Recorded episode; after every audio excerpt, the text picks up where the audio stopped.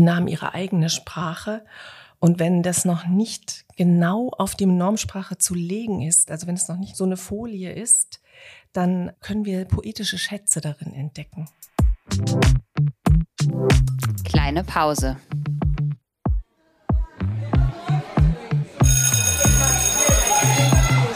Begegnungen in der Teeküche.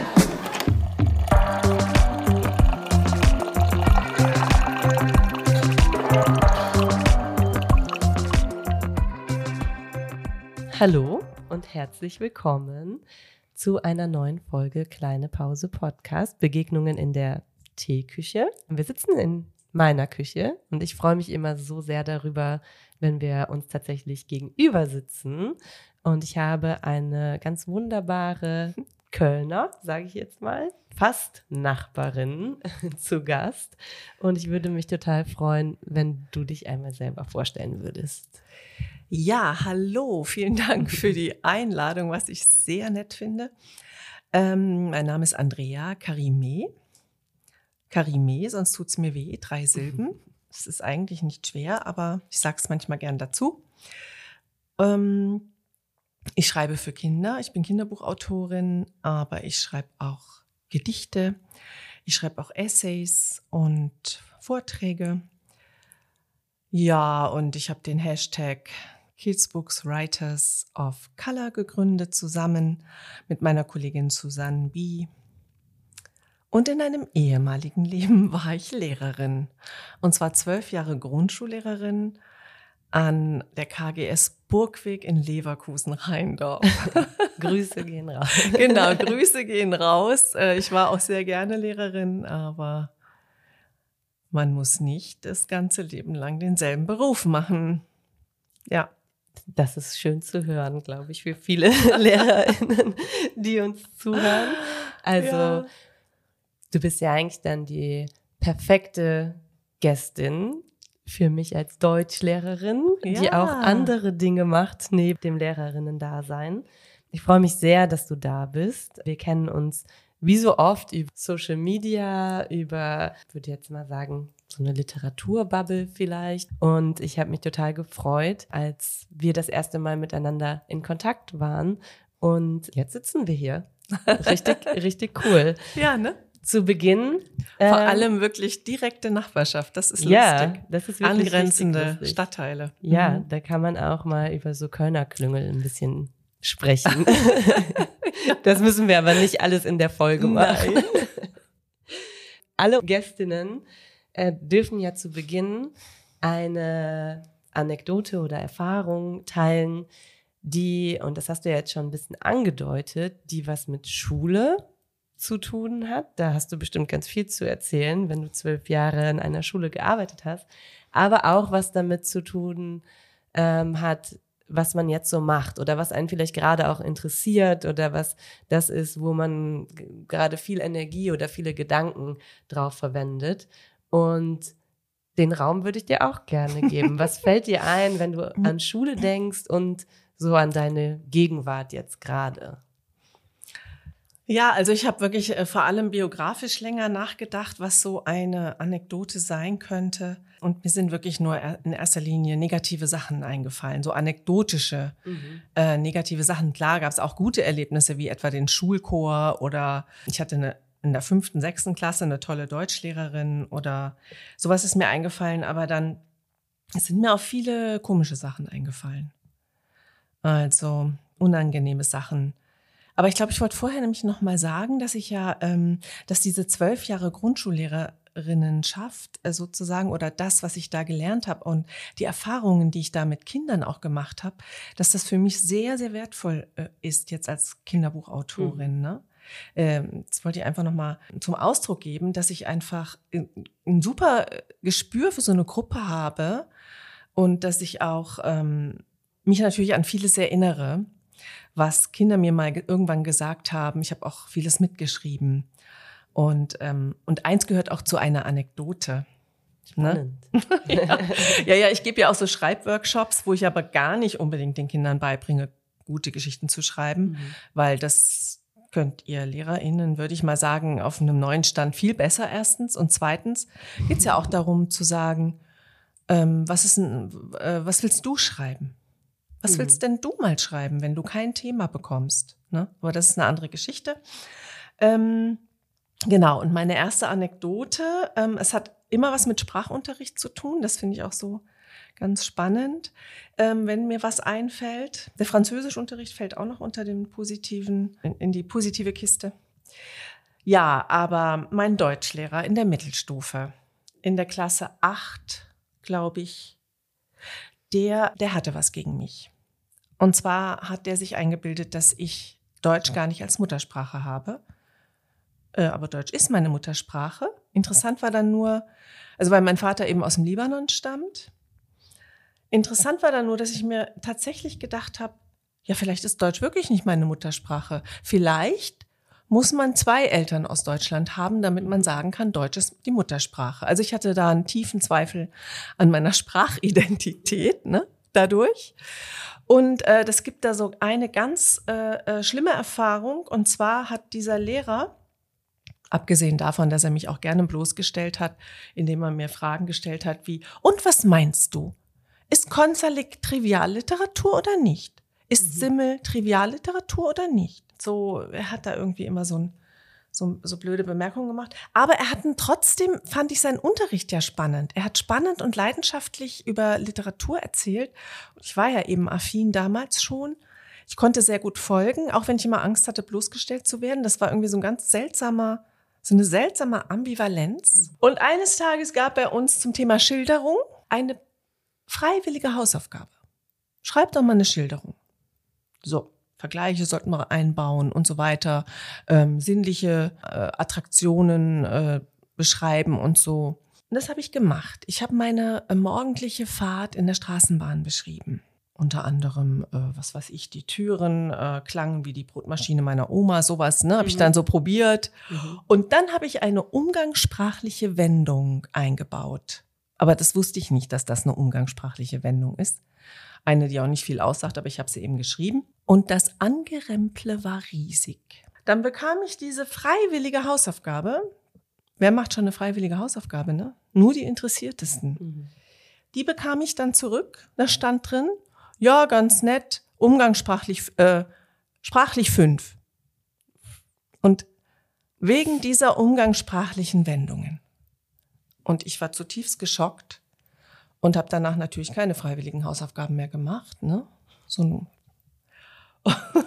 und habe natürlich I auch nicht gewusst, why. ja, und ich habe auch nicht gewusst, dass ich schreiben kann. Mhm. Wenn dieser Dr. Rösler das, äh, das ähm, mit zufällig hört, aber wahrscheinlich ist er schon gestorben, ich weiß es nicht genau, dann äh, wird er sich wundern, dass ausgerechnet diese Schülerin äh, auch noch äh, eine preisgekrönte Kinderbuchautorin ist. Ne?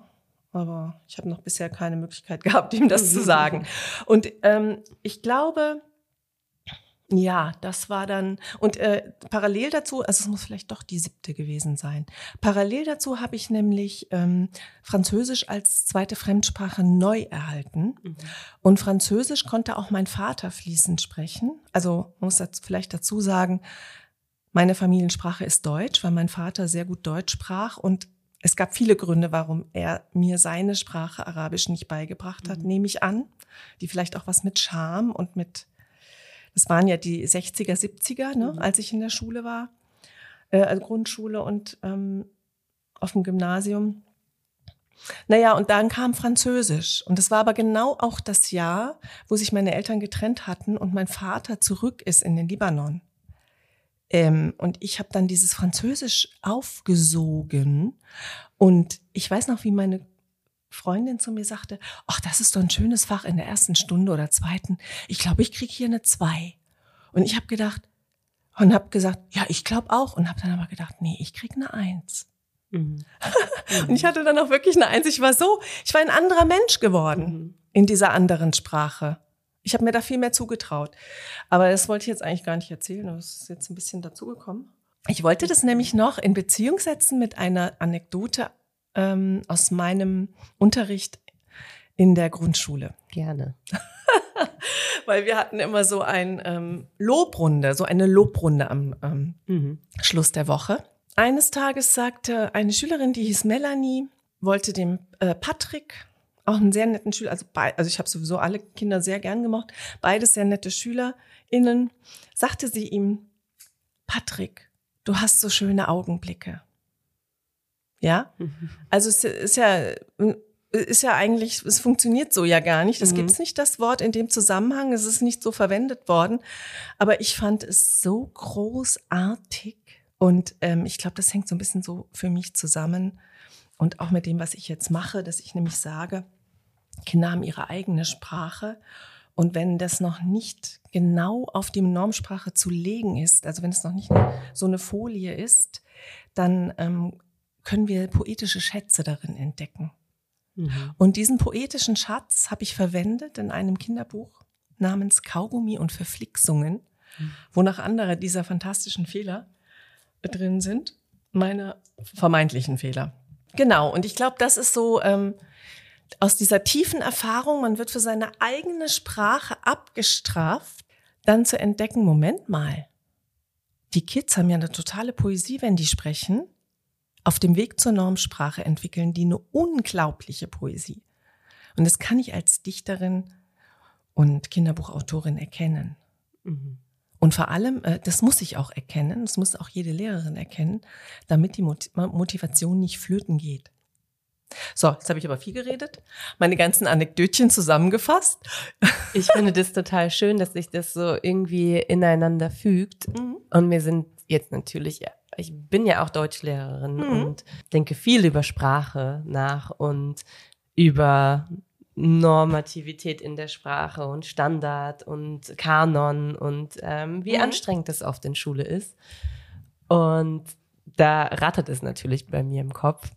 Ich glaube, was ich so schön finde, ist, dass man dir das so anmerkt, wie interessiert du an Sprache bist mhm. oder wie interessiert du auch an Worten bist. Also allein schon an, auf so einer Wortebene. Ne? Mhm. Man kann ja immer sagen, ja, Sprache interessiert mich, aber das ist immer direkt so groß. Ne? Und ja. wenn man dann über, über die einzelnen Worte geht, dann wird das irgendwie ein bisschen greifbarer. Und gerade, gerade in unserem äh, Vorgespräch warst du schon so ganz aufmerksam.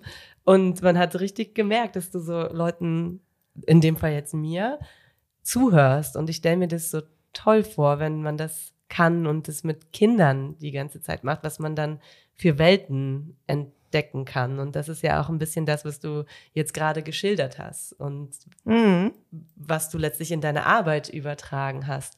Das stimmt. Vielleicht kannst du da einfach noch mal ein bisschen erzählen, ja, wie es dazu gekommen ist, dass du dich dann auf diesen Weg gemacht hast, Kinderbuch- und Jugendbuchautorin zu werden. Weil ich glaube, in dem Kontext ist es doch ganz interessant zu hören, wie so dein Werdegang ja. quasi war. Ja, das finde ich auch sehr interessant, wie ja, der Werdegang war. Vor allem, wie ich meine Verbeamtung gekündigt ja. habe mit 50. Das traut mir, also das traut man sich ja gar nicht laut zu sagen.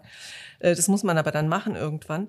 Ja, ich bin ja sowieso, ich komme ja eigentlich so von der bildenden Kunst. Die Sprache als Kraft und poetisches Material wieder zu entdecken und mir wieder anzueignen. Das hat eigentlich ähm, die bildende Kunst im Studium geschafft. Ich dachte ja bis dahin, das ist alles nichts für mich. Ich bin dann in den Schulchor gegangen und habe Blockflöte gelernt, also Altblockflöte und habe mir das auch alles dann selbst finanziert und so.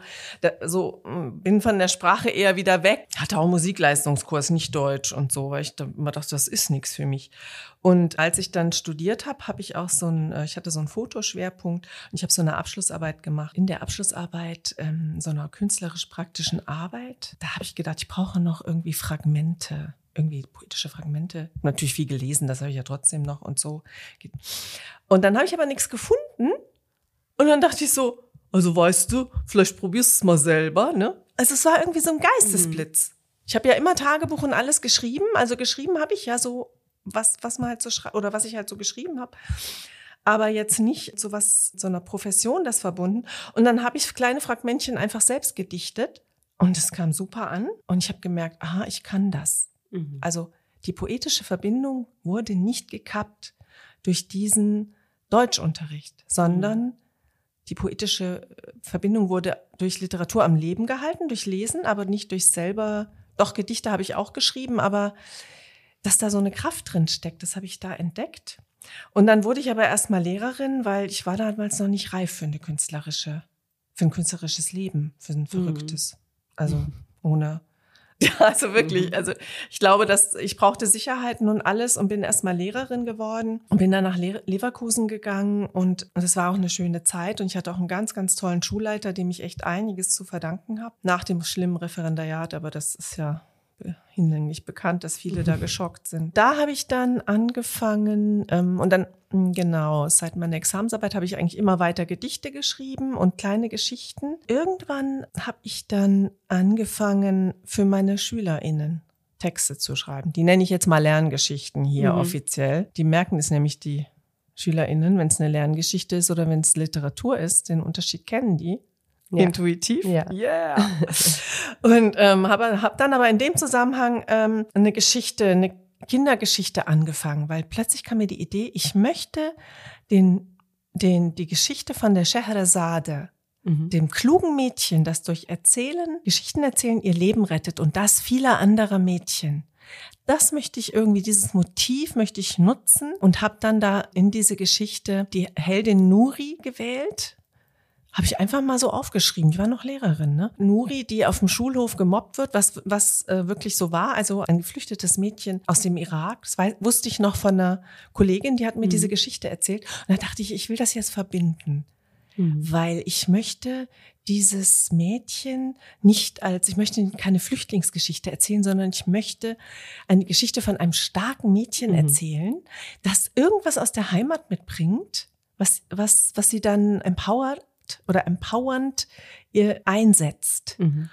Und ähm, so bin ich äh, zu Nuri und der Geschichtenteppich gekommen. Und das haben meine SchülerInnen als Hausaufgaben immer wieder bekommen. Da waren die Eltern, haben mir dann auch gesagt, was ist das denn für eine tolle Geschichte und so irre. Und dann dachte ich, oh, vielleicht sollte ich das mal einreichen. Dann habe ich das zu einem Wettbewerb eingereicht. Und dann habe ich durch Zufall eine Illustratorin kennengelernt, die äh, Beziehungen hatte zum Picus Verlag in Wien und wir haben uns dann zusammen, sie hat dann Probeillustrationen gemacht und sie hat dann diese Geschichte ähm, illust komplett illustriert und der Picus Verlag hat es veröffentlicht, nachdem natürlich viele Verlage in Deutschland gesagt haben, also diese Briefform, also ich habe immer Nuri Briefe mhm. schreiben lassen, ne?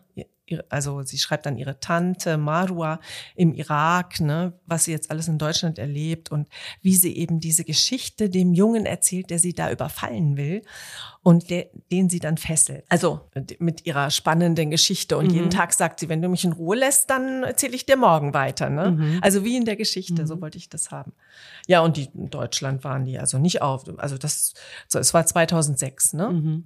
Ne? Also da sprach noch niemand von irgendwas. Ja von Heldin of Color oder so. Ja. Da sprach noch niemand davon. Jetzt äh, kommen ja die meine weißen Kolleginnen und sagen, wir müssen reden, wir müssen mal über Flucht mhm. schreiben, ne? Wo ich so denke, ach weißt du, lies doch mal mein Buch, das ja. fände ich toll. Oder mach doch mal Stimmung für Autorinnen of Color, dann äh, kannst du viel mehr erreichen. Ne? Mhm. Naja, egal, das ist eine andere Sache. Auf jeden Fall so kam es dazu. Dann habe ich so ein äh, unbezahltes Urlaubsjahr genommen, auch weil ich nochmal Arabisch lernen wollte. Ich wollte mhm. nach Ägypten und habe dann in Kairo habe ich so ein bisschen Schrift und, und ja, so ein paar Grundlagen gelernt. Und dann wollte ich wieder zurück und dann hatte mein Schulleiter, so nett ich ihn finde, aber im Gespräch geschafft, dass ich zwei Stunden mehr übernehme, als ich wollte. Und dann habe ich mir so gedacht, oh nein, das Schulsystem kascht dich wieder. Ja. Du kriegst nicht das, was du willst. Und dann habe ich ihm gesagt, nein, ich mache noch ein Urlaubsjahr und noch eins und noch eins und noch eins. Und ich wurde also immer erfolgreicher. Dann ähm, habe ich irgendwann gedacht, oh Gott, das kannst du nicht mehr mit dem Beamtenstatus, das geht nicht mehr.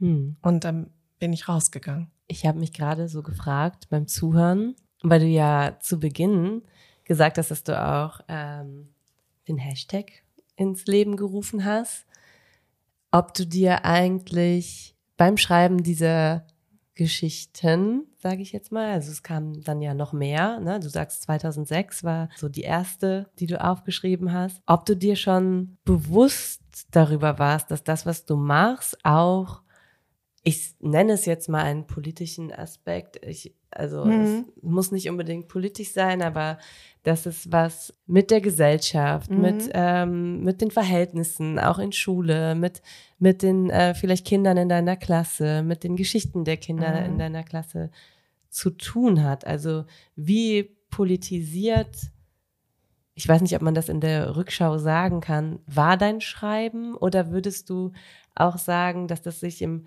Laufe der Zeit immer mehr mit in dein Bewusstsein gekommen ist, vielleicht auch durch Reaktionen, die du bekommen hast, das hast du jetzt gerade auch schon angedeutet, ne, dass es vielleicht manche Türen noch gar nicht offen waren und so. Ja, wann, wann, wann hast du das gemerkt oder hast du das gemerkt? Das ist mir jetzt gerade so ein bisschen durch den Kopf gegangen, weil es ja, ich meine, 2006 ist eine Hausnummer, ne, wenn Mhm. wir jetzt 2023 sprechen. Ja. Also ich glaube, viele, die zuhören, denken sich dann auch so, Upsi, ja, zu dem Zeitpunkt hatte ich auch viele Sachen noch nicht so auf dem Schirm. Und gleichzeitig wissen wir ja Mhm. alle, dass Dinge passiert sind und Menschen geschrieben haben und ihre Geschichten oder andere Geschichten aufschreiben. Aber ich meine, es ist ja gut, dass wir an einem Punkt sind, wo es präsenter ist, aber es kommt eben auch immer mit einer Gefahr und es kommt mit einem, einem okay, aber es ist nicht erst seit heute so. So ist es, Ja. ja. Ja, ja. Hm, Das ist so.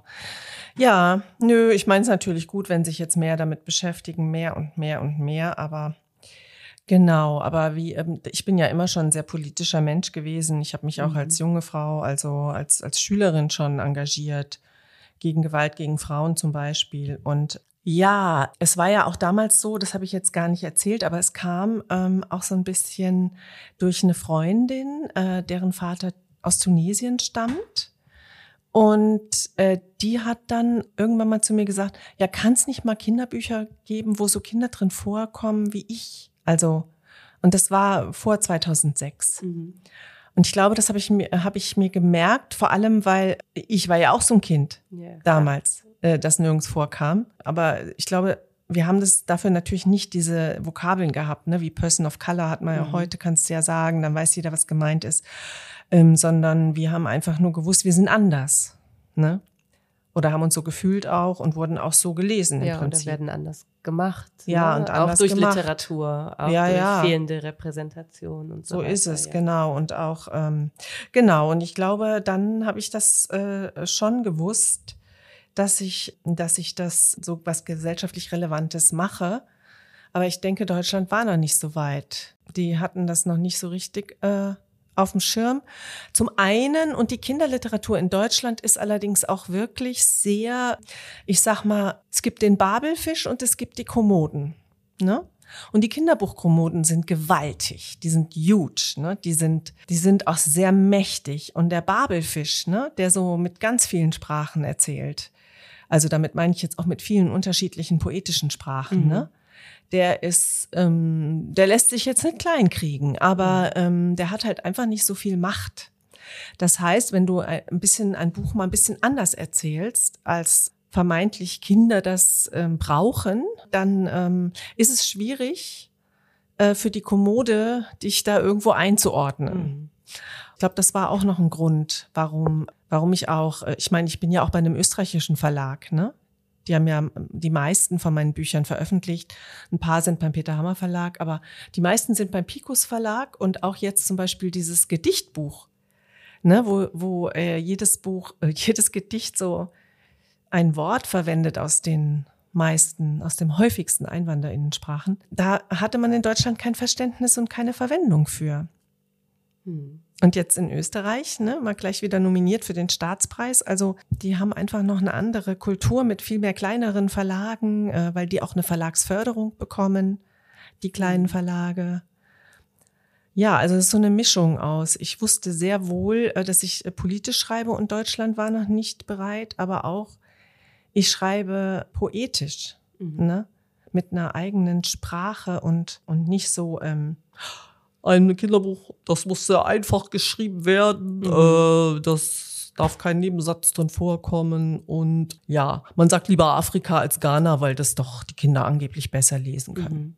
Nur mal so als Beispiel, ne? Da kommt mir direkt das Wort Adultismus in den Sinn. Ne? Es springt einen an. Ja. Aber ich würde, ich würde ähm, vielleicht vorher noch ganz kurz tatsächlich auf diese Sprache oder das Spiel mit der Sprache eingehen, weil das ja auch viel mit innerer und äußerer Mehrsprachigkeit zu tun hat und eben oft auch so ein bisschen verhaftet ist in diesem, okay, eine Autorin of Color oder ein Autor of Color ähm, spielt dann mit den verschiedenen äußeren Sprachen, die man hat. Und das ist ja auch ähm, gut und schön. Also vor allen Dingen, wenn es das noch nicht so viel gibt oder Mhm. wenn wir uns wünschen, Ja. dass es mehr Repräsentationen gibt. Denkt da auch an so Bücher wie Pembo, ich weiß nicht, ob Ja. du es kennst, äh, wo, wo man das auch, wenn man das mit SchülerInnen liest, merkt, was das macht, wenn es, wenn ähm, plötzlich manche nicht alles verstehen und andere können übersetzen und so. Und gleichzeitig ist das, was du ja machst, auch, das geht ja darüber hinaus. Dadurch, dass du sagst, ich schreibe eben auch poetisch, ist es nicht nur dieses, ich erfülle jetzt eine bestimmte Funktion als Autorin und ähm, es ist fast schon so, dass man es erahnen würde, dass du mit deinen äußeren Sprachen spielst, sondern du spielst eben auch mit den Sprachen an sich durch Poetik. Und ich glaube, das eröffnet nochmal ganz andere Räume. Mhm. Und das letztlich geht ja wieder zurück zu deiner Anekdote, wo du gesagt hast, ich habe mit Umgangssprache gespielt Mhm. und das wurde direkt auf eine bestimmte Art und Weise beurteilt, nur weil es nicht der Norm entspricht oder Genau. weil du, also letztlich hätte der dein und, und da fügen sich diese Sachen ja zusammen. Ne? Da kann man ja auch sagen, okay, hat das was damit zu tun? War das auch ein, ein Rassismus, der da mitschwang? Oder das weiß man jetzt nicht, ne? Also es ist jetzt spekulativ oder lag es tatsächlich an der Umgangssprache? Oder hätte es in einem anderen Kontext vielleicht eine Lehrkraft gegeben, die gesagt hätte, na ja, es ist ein Neologismus. Ne? Also, Mhm. und je nachdem, wer es dann geschrieben hätte. Und allein über diese Dinge in der Literatur oder im Schreiben von Kindern und Jugendlichen nachzudenken, eröffnet ja Möglichkeiten. Ne? Und ich denke dann auch an, keine Ahnung, sowas, also auch an, an Klassismus und Ja. Sprache und Mhm. und wie gehen wir eigentlich mit der Sprache von Kindern und Mhm. Jugendlichen um und so und gleichzeitig welche Chance steckt darin, wenn wir Ja. es erstmal zulassen und Mhm. nicht direkt mit unseren angelernten Kriterien daran gehen. So, ich weiß gar nicht, daraus entwickelt sich jetzt keine Frage. Das sind einfach nur so geteilte Gedanken zu dem, was du gerade Ja. gesagt hast. Aber Ja. ja, ich glaube, da sind wir ganz schnell bei Ismen und Ja, gleichzeitig stimmt. aber auch, also weil das ist immer so was defizitorientiertes, wenn man direkt sagt, ah, da, da schwingt das mit, da schwingt das mit, da schwingt das mit. Aber man kann es ja auch umdrehen und sagen, welche Chancen Ja. würden eigentlich drinstecken, wenn wir diese Ismen mal Mhm. beiseite kehren würden und sagen würden, lassen wir doch mal den Adultismus, den Klassismus, den Rassismus raus und gucken, was dann für Texte entstehen könnten. Ganz genau, Ja. das sehe ich 100 Prozent so, weil ich glaube, ähm, also erstmal äh, grundsätzlich glaube ich, dass Mehrsprachigkeit oder Zweisprachigkeit eine Kinderkraft ist, weil das auch so die Möglichkeit eröffnet des Sprachswitchens. Das machen die Kinder einfach so und wissen gar nicht, was das für eine tolle Kraft ist, was für eine Superpower. Und das ähm, finde ich, äh, kann man auch in der Schule äh, nutzen für die Textproduktion. Gibt es auch Menschen, die das so machen. Äh, zum Beispiel gibt es von Jo Frank gibt's einen schönen Text, der, Snacks heißt der, wo er einfach mal gesagt hat, er will jetzt nicht nur in einer Sprache schreiben, sondern er switcht immer hin und her. Ne? Da könnte man auch viel mitmachen. Und ich glaube, kleinere Kinder, wenn die auf dem Weg dann zur Normsprache sind, dann ähm, nutzen die auch wieder Kinderkräfte, etwa die Fantasie äh, und die Poesie. Mhm. Das wissen die nur nicht, dass Kinder die Poesie nutzen. Also zum Beispiel erfinden sie Wörter. Mhm. Ne? Also, ich, muss ganz, jetzt, ich muss ganz kurz unterbrechen, weil mir heute ein Kollege erzählt hat, dass eine Schülerin in seinem Kurs in Erdkunde ähm, Minimeter statt Millimeter gesagt hat. Und das ist Mhm. einfach so ein schönes Beispiel dafür, weil es natürlich erstmal, wenn man jetzt ähm, nicht über Poesie nachdenken würde und nicht über Mhm. Sprache, ist es natürlich erstmal falsch. Mhm. So, aber wenn man über Logik nachdenkt und über kindliches Denken, Genau. ist es ja total logisch Es zu sagen, Millimeter, weil es einfach eine kleinere Form ist. Also das ist ja kein, das ist ja kein ähm, unintelligenter Gedanke.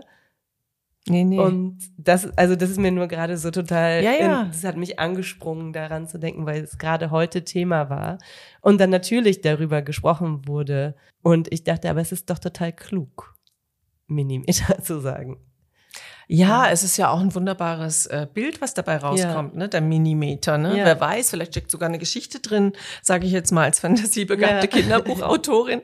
Und ähm, das, äh, mir gefällt das eigentlich sehr gut, diese, diese Fehler. Ähm, auch Uliana Wolf spielt damit als, als wirklich äh, super Hyperpreis ausgezeichnete Dichterin, gerade mit den Fehlern, ähm, was sich daraus ergibt. Ähm, aber ich glaube einfach, dass auch kleinere Kinder, dass die total gut zur Literatur finden können, weil die diesen Link haben des Sprachenbauens. Das machen die ja permanent. Die müssen immer eine Sprache bauen, weil sie sie noch gar nicht so äh, in der Normform äh, ha- äh, steht sie ihnen noch nicht immer so jederzeit zur Verfügung und sie erbauen sie sich erst und in diesem Bauprozess oder Aneignungsprozess da entsteht äh, so eine vielleicht will man sie Zwischensprache nennen aber ich finde es einfach super äh, zu erkennen dass das die Poesie schon ist, die später mit der Literatur verbunden werden kann. Und, ähm, und wenn das ausgeschaltet wird, dann wird auch ein wichtiger Link zur Literatur ausgeschaltet. Das ist meine These. Und das gilt genauso für die mehrsprachigen Kinder, die zu, also Kinder, die zu Hause eine andere Sprache sprechen. Und zwar keine koloniale Sprache, meine ich damit. Weil Englisch ist ja hip, ne? Englisch und Französisch äh, doppelsprachliche Kinder sind ja total be- beliebt. Nee, sondern Türkisch, Dari, Farsi, was weiß ich, Arabisch, ne, das, was nicht, Kroatisch, Russisch, äh, Ukrainisch und so weiter. Das, was als Problem gesehen wird. Und ich glaube, da sind aber Ressourcen, die für die Leseförderung, weil äh, alle Leute schreien so rum mit der Leseförderung, dass, dass wir Kinder mehr ans Lesen bringen sollen. Und ich sage mir, ja, vielleicht erst mal gucken, was sie selber, was, was ist ihre Sprache und was, was können die alles schon, äh, was haben die schon alles mitgebracht und vielleicht auch selber erst mal schreiben für andere. Finde ich auch einen guten, guten Draht. Ne? Diktiert, ähm, äh, ähm, schreibt mal auf, was die Kinder in der, in im Kindergarten euch erzählen und gebt es zum Lesen raus. Also lauter so Sachen würde ich machen. Ne? Und das finde ich schon. Das sind tolle Stärken, die Kinder haben. Ich meine, ich habe es ja an mir selber gesehen. Ich habe ja diese Sprachen gar nicht alle gesprochen, die bei uns zu Hause waren, die mein Vater jetzt so im Gepäck hatte. Ne? Aber das hat mich derart für Sprache sensibilisiert und das, ich fand das so geheimnisvoll. Mein Vater da irgendein Wort gesagt hat und ich so, ich habe mir dann so meinen eigenen Reim darauf gemacht. Und ich glaube, das ist auch ein Teil meiner Poetik, dass ich sage, mich inspirieren auf Sprachen, wenn ich sie nicht kenne. Und äh, durch diese klangliche Ebene. Ne? Naja, das ist, der ein, das ist das eine. Und ich wollte auch noch sagen, dass ähm, mir wichtig ist, auch HeldInnen zu erzählen, die mehrsprachig sind. Also, und dabei meine ich nicht nur jetzt, dass sie vielleicht beide Sprachen können. So etwa wie bei Lama ist es ja so, die Mutter spricht Arabisch, aber sie spricht nur Deutsch, ne, aus Sterne im Kopf und ein unglaublicher Plan. Und ähm, das ist auch äh, trotzdem eine Form von Mehrsprachigkeit, hatten wir neulich mit Mitu Sanyal im Gespräch, weil, weil wir einfach sagen, äh, wir sind trotzdem mehrsprachig. Und es hat uns geprägt. Und das auch die Heldin Lama prägt das. Weil sie davon, also als sie dann nach Marokko ähm, reist, um die Mutter zu suchen, da merkt sie plötzlich, ja, also irgendwie ist das wichtig für mich, ne? Wenn du jetzt schreibst, denkst du beim Schreiben viel über die so aktuelle Diskurse und, und ähm, all diese Themen nach? Also versuchst du bewusst Ismen zu vermeiden? Und wenn ja, wie machst du das? Oder würdest du sagen, ich schreibe erstmal aus mir heraus und gucke dann danach, was passiert, weil niemand ist frei davon, aber du machst dir ja schon Gedanken darüber. Also, klar. ja. Ja, ja. Naja, also wenn ich schreibe, bin ich auch erstmal in so einer Haltung, die äh, auf keinen Fall belehren will, weil ich bin eben keine Lehrerin mehr, sondern ich bin äh, sozusagen, ich schreibe. Und ähm, das ist, glaube ich, schon mal, ähm, äh, ich schreibe sehr gerne wirklich aus der Perspektive von Kindern. Also, und ich unterhalte mich auch viel mit Kindern und so. Ich habe ja auch viel Kontakt äh, durch Lesungen und so weiter. Ich schreibe dann aber, also ich gehe von einer Protagonistin aus und schreibe dann aber erstmal drauf los. Aber klar ist mein Blick auf die Welt so, dass ich natürlich eventuell andere ProtagonistInnen vor Augen habe, als jetzt eine Kollegin namens Heike Müller, sage ich mal, die Deutsch-Deutsch äh, mit einer wirtschaftlich unproblematischen Kindheit und auch sonstiges groß geworden ist. Das, glaube ich, ist tatsächlich was anderes. Mhm. Das wollen viele ja nicht glauben, aber ich glaube schon, dass mein Blick da anders ist, dass der so geprägt ist, dass bestimmte Sachen da einfach passieren beim Schreiben. Ich, ich arbeite die Sachen sehr gründlich durch. Und manche Sachen fallen mir dann selber auf. Zum Beispiel äh, meine aktuelle Heldin sagte in einer Situation, ähm, ich war stumm geworden. Und dann habe ich das Wort stumm irgendwie dachte ich so, es fühlt sich auch nicht so besonders gut an. Und es war ganz gut, weil ich dann gemerkt habe, ich kann viel Besseres verwenden. Ich bin wörterlos geworden. Mhm. Ha? Viel besser. Viel besser. Ähm, also solche Sachen mache ich dann schon, dass ich auch so eine Art verinnerlichtes Sensitivity Reading habe. Oder ich gebe es auch mal Leuten. Ne? Also zum Beispiel hat bei Planetenspatzen hat uns ähm, Susanne B. Ähm, die Illustrationen hat sich vorher angeschaut und hat dann noch der hat dann noch viel Input gegeben, weil ich mir da auch teilweise nicht so sicher war. Ja, ich überarbeite das sehr intensiv und lasse das auch lesen von Leuten. Ich habe dann TestleserInnen und so mit verschiedenen ähm, Kompetenzen. Aber das ist ja auch, ich arbeite ja auch anders als viele von, von mhm. meinen KollegInnen, die jetzt sehr, sehr viel schreiben ich schreibe ja nicht so viel. Ich brauche sehr lang für einen Text. Mhm. Ne? Also so ein Text kann Jahre dauern. Mhm. Wie, wie der Sterne im Kopf. Ne? Der hat wirklich Jahre gedauert. Ich schreibe schon immer was, so soll es jetzt nicht klingen, ja, als würde ich nicht schreiben, aber jetzt, äh, wenn ich brauche schon auch für so ein kleines Buch wie Nuri und der Geschichtenteppich, da hatte ich auch damals schon zwei TestleserInnen und so weiter. Aber mir passieren auch Sachen, weil ich glaube, äh, Kinderliteratur oder überhaupt Literatur, das sind keine safer Spaces, weil sich der Kenntnisstand beispielsweise über Rassismus sich täglich erweitert. Das heißt, was du heute schreibst, kann in drei Tagen kann können wir dann Sachen finden, die, die nicht mehr passend sind oder die eben irgendeine Geschichte, Wörter, die irgendeine Geschichte haben, von, dem, von der ich bisher nichts wusste und so weiter. Also wir können es nur auf den Weg machen, ne? Und das finde ich wichtig. Ich verwende natürlich keine rassistische Sprache und ich möchte auch keine Menschen oder Kinder mit, mit Behinderungen irgendwie verletzen und so weiter. Ich bin da schon sehr achtsam, aber bin ich perfekt, ne? Und auch selbst mit einem ich habe ja diese Alle Kinderbibel geschrieben. Mhm. Ich weiß nicht, ob du davon schon gehört hast. Und da war ja ein Aufgebot von mindestens 15 Sensitivity ReaderInnen aus verschiedensten Bereichen. Mhm. Selbst da könnt ihr was finden. Mhm. Und trotzdem lohnt es sich, es zu machen. Auf oder? jeden ja. Fall. Ja. Aber nicht in diesem, äh, mit diesem Bedürfnis, wir wollen das jetzt ganz clean haben, weil das mhm. wird nicht gelingen.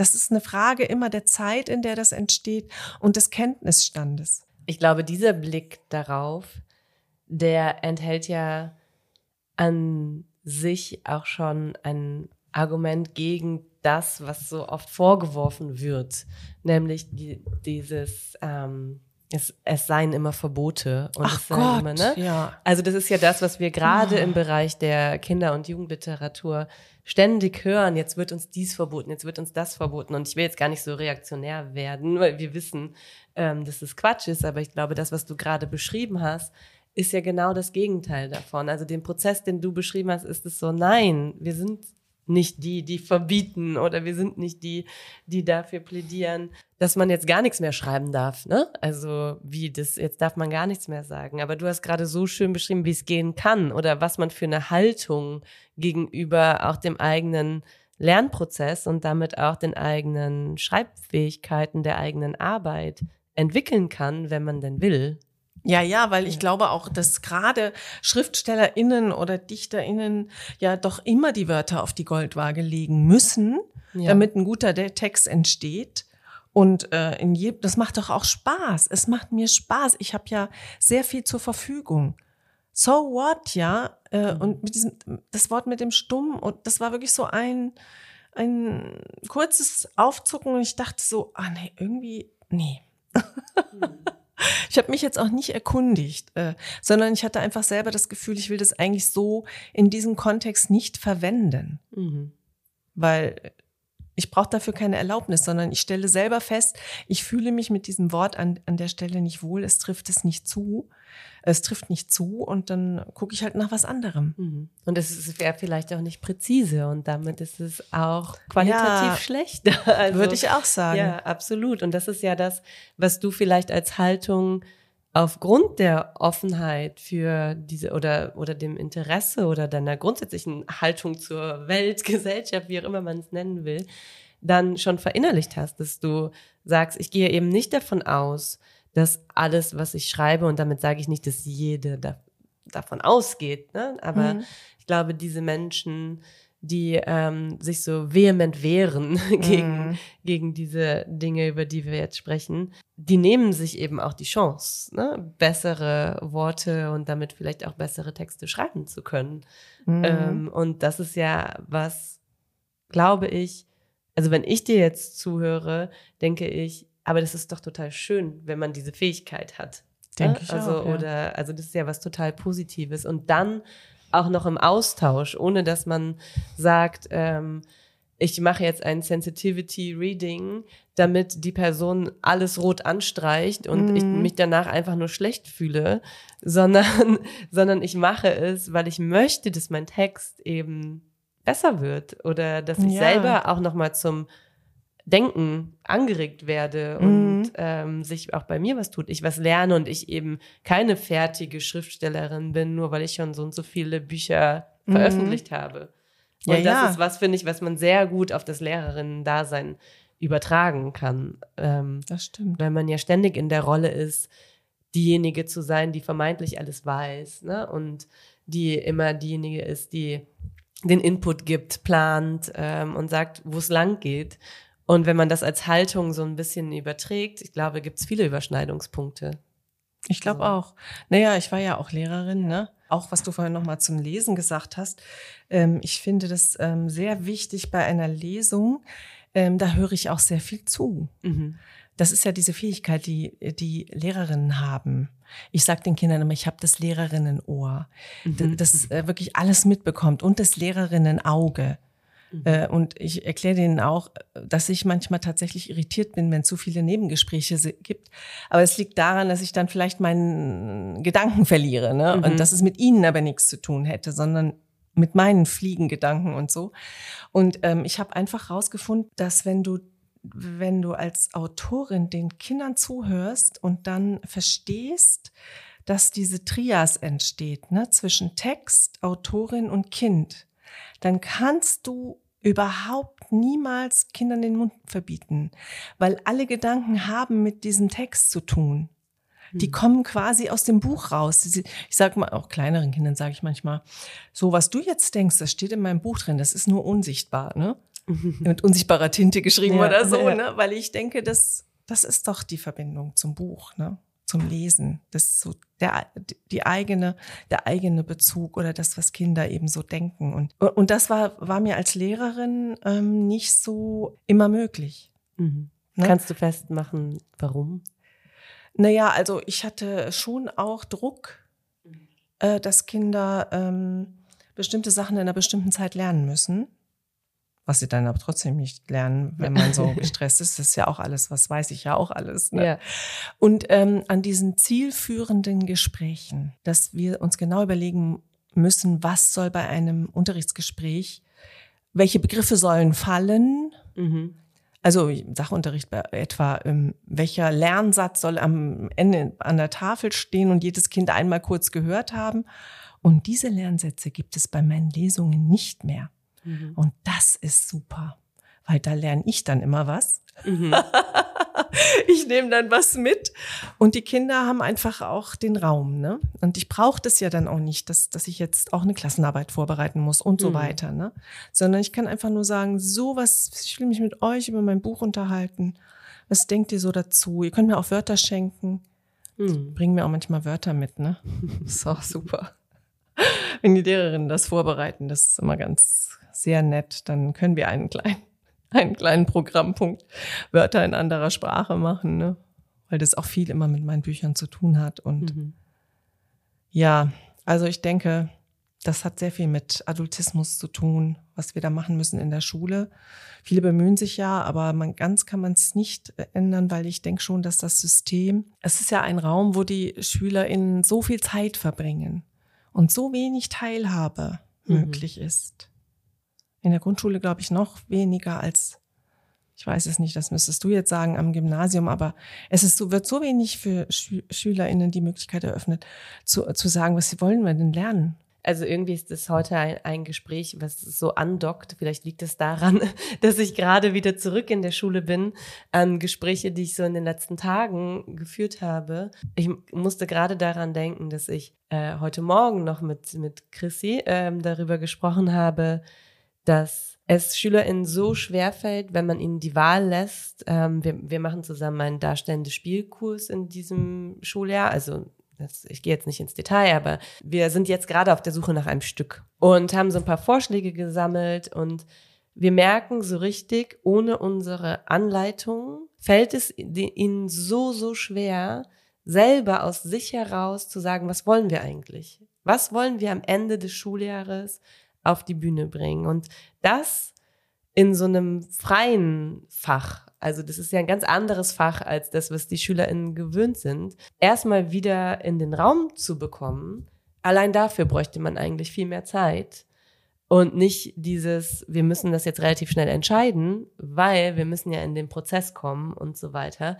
Und wir haben heute noch gesagt, es ist schon krass, was dieses Schulsystem mit und damit auch wir, ne? Also wir sind ja Teil des Ganzen, mit den SchülerInnen macht. Das fängt eben in der Grundschule an. Also das ist eben genau das, worüber wir eigentlich permanent reden, dass es die Standardisierung geben muss und die Welt funktioniert so, wie sie funktioniert und ne, ne, ne, und wir kennen das alle, worüber wir viel jammern. Aber die tatsächliche Auswirkung ist eben oft, dass das Ganze, was du versuchst zu, zu nutzen, sage ich jetzt mal, oder rauszukitzeln oder womit du arbeitest, das geht mehr und mehr verloren. Und das ist ja was, was total traurig ist.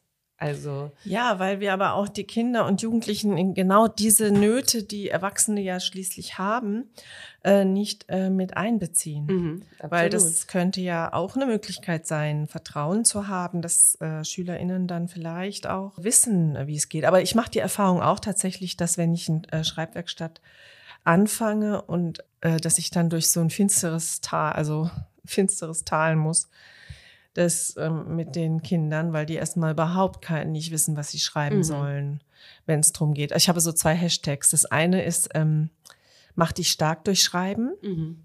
Und der andere ist, äh, was ich der Welt sagen will. Also so, so sind so eigentlich so meine Motti. Mhm. Und natürlich alles, was mit Fantasie und Mehrsprachigkeit zu tun hat. Geschichten erfinden. Ich mache dann immer, ich gebe immer einen kleinen In Input, ähm, aber ich mache immer so eine bestimmte Zeit. Du schreibst jetzt, was du möchtest. Und da kommt also kommt oft gar nichts, dann sage ich, ja, dann kommt halt gar nichts, dann schreibt mal über das gar nichts. Also ich versuche mhm. das einfach zu unterrichten. Und es ist wirklich, wirklich äh, schwer. Also, weil das Schreiben, also und viele andere Sachen in der Grundschule, und das weiß ich ja nun wirklich, weil ich ja selber Lehrerin war, zu schnell mhm. zu schnell. Das kindliche Schreiben wird zu schnell an die Norm versucht ja, anzupassen. Absolut. Ne? Und die sind noch kaum raus aus dem motorischen Schreibprozess, mhm. der ja wirklich auch viel Zeit und Übung braucht. Ne? Absolut. Äh, und da, da müssen die schon, da kenne ich auch noch so eine kleine Anekdote. Ja, gerne. Mit einem meiner Schüler, erster Durchgang. Auch ein ganz reizender Schüler mit sehr viel Fantasie, der kam in die Schule, aber auch ein sehr sensibler Schüler. Und er kam dann in die Schule, erste Klasse, haben wir mal Geschichten erfunden. Ich habe dann auch damals schon die Sachen aufgeschrieben und immer wieder ausgedruckt, dass sie sie mit nach Hause nehmen können, ne? Für ihre Eltern, damit die das kapieren, was das für ein toller Sinn, für einen tollen Sinn machen kann. Mhm. Äh, Geschichten zu erfinden für jemand anders als Unterhaltung. Ne? Und dann hatten wir so eine richtig schöne Kultur. So, und dann kam die zweite Klasse. Und dann musste ich die Aufsatzregeln ne, schon anfangen, etwa ähm, Satzanfänger variieren. Hm. So. Und der, der, der Schüler, der hat immer tolle Geschichten erfunden. Und dann einmal heulte er über diesem Aufsatzzeugs. Ne?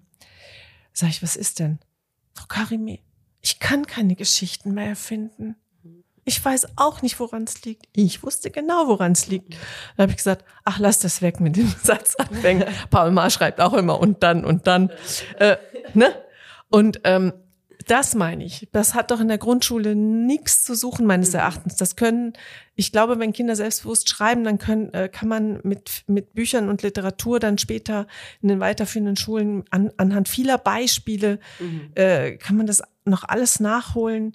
Aber dieses Selbstbewusstsein und die Selbstverständlichkeit, einfach mal drauf loszuschreiben, das muss erst mal da sein. Mhm. Und sich auch das Recht nehmen zu können, dass die Sprache auch einem selber gehört. Also das, Ja. das, ja, ja. Du bist die Chefin deines Texts, so Yes. heißt meine Regel. Ja, absolut. Es geht immer so schnell. Wir sind jetzt schon bei 55 Minuten Oh und ich bin so, no. oh mein Gott, wir könnten wie so oft noch so lange weiterreden. Aber ich möchte dir natürlich die Chance lassen, weil das dürfen alle Mhm. GästInnen, eine Hausaufgabe zu formulieren. Das kannst du bestimmt noch gut von, von früher. Und Arbeitsauftrag. eigentlich ist es ja auch was, was schon längst abgeschafft ist, aber da die meisten unserer ZuhörerInnen ja nicht unbedingt die SchülerInnen sind, ist es auch so ein bisschen ein Payback. Also darfst du die Hausaufgabe stellvertretend an mich, aber letztlich an LehrerInnen, PädagogInnen, vielleicht auch Schreibende im weitesten Sinne stellen. Und was würdest du dir wünschen, dass vielleicht die, die zuhören und auch ich, wenn ich es schaffe, ähm, vielleicht mal ausprobieren sollten oder vielleicht mal machen sollten oder lesen sollten oder was auch immer. Oh, lesen sollten? Na ja, natürlich meine Bücher, ne? Ist klar. Ähm, ich würde sagen, auf jeden Fall, wenn es äh, um LehrerInnen geht, dann finde ich äh, schon mal sehr, sehr wichtig, die Sprachen der Kinder zu erkunden. Das können jetzt real zwei, also Sprachen sein, die anders sind, wenn sie zu Hause gesprochen werden. Weil was ich so feststelle, ist, dass, dass äh, die Leute nicht rausfinden, dass es kein Indisch und Afghanisch gibt. Das gibt's Mhm. gar nicht. Die sagen dann, mein Schüler spricht Afghanisch. Das gibt's aber gar nicht.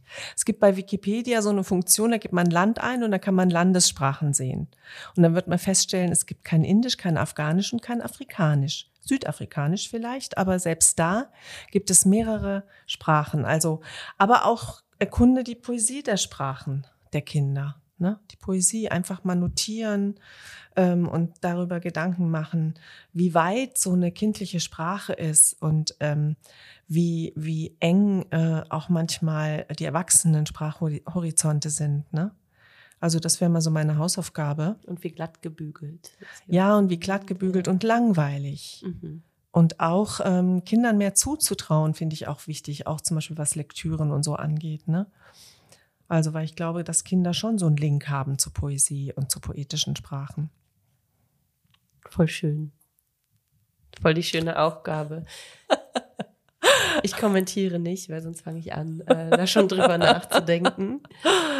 Ich danke dir sehr, dass du dir die Zeit genommen hast und ähm, hier rüber gelaufen bist. 20 Minuten, genau. ein schöner Abendspaziergang. Ja, genau. Und ich danke auch allen, die zugehört haben. Und ich glaube, das war ein sehr inspirierendes Gespräch. Ja, vielen Dank. Und bis zum nächsten Mal. Bis zum nächsten Mal. Tschüss.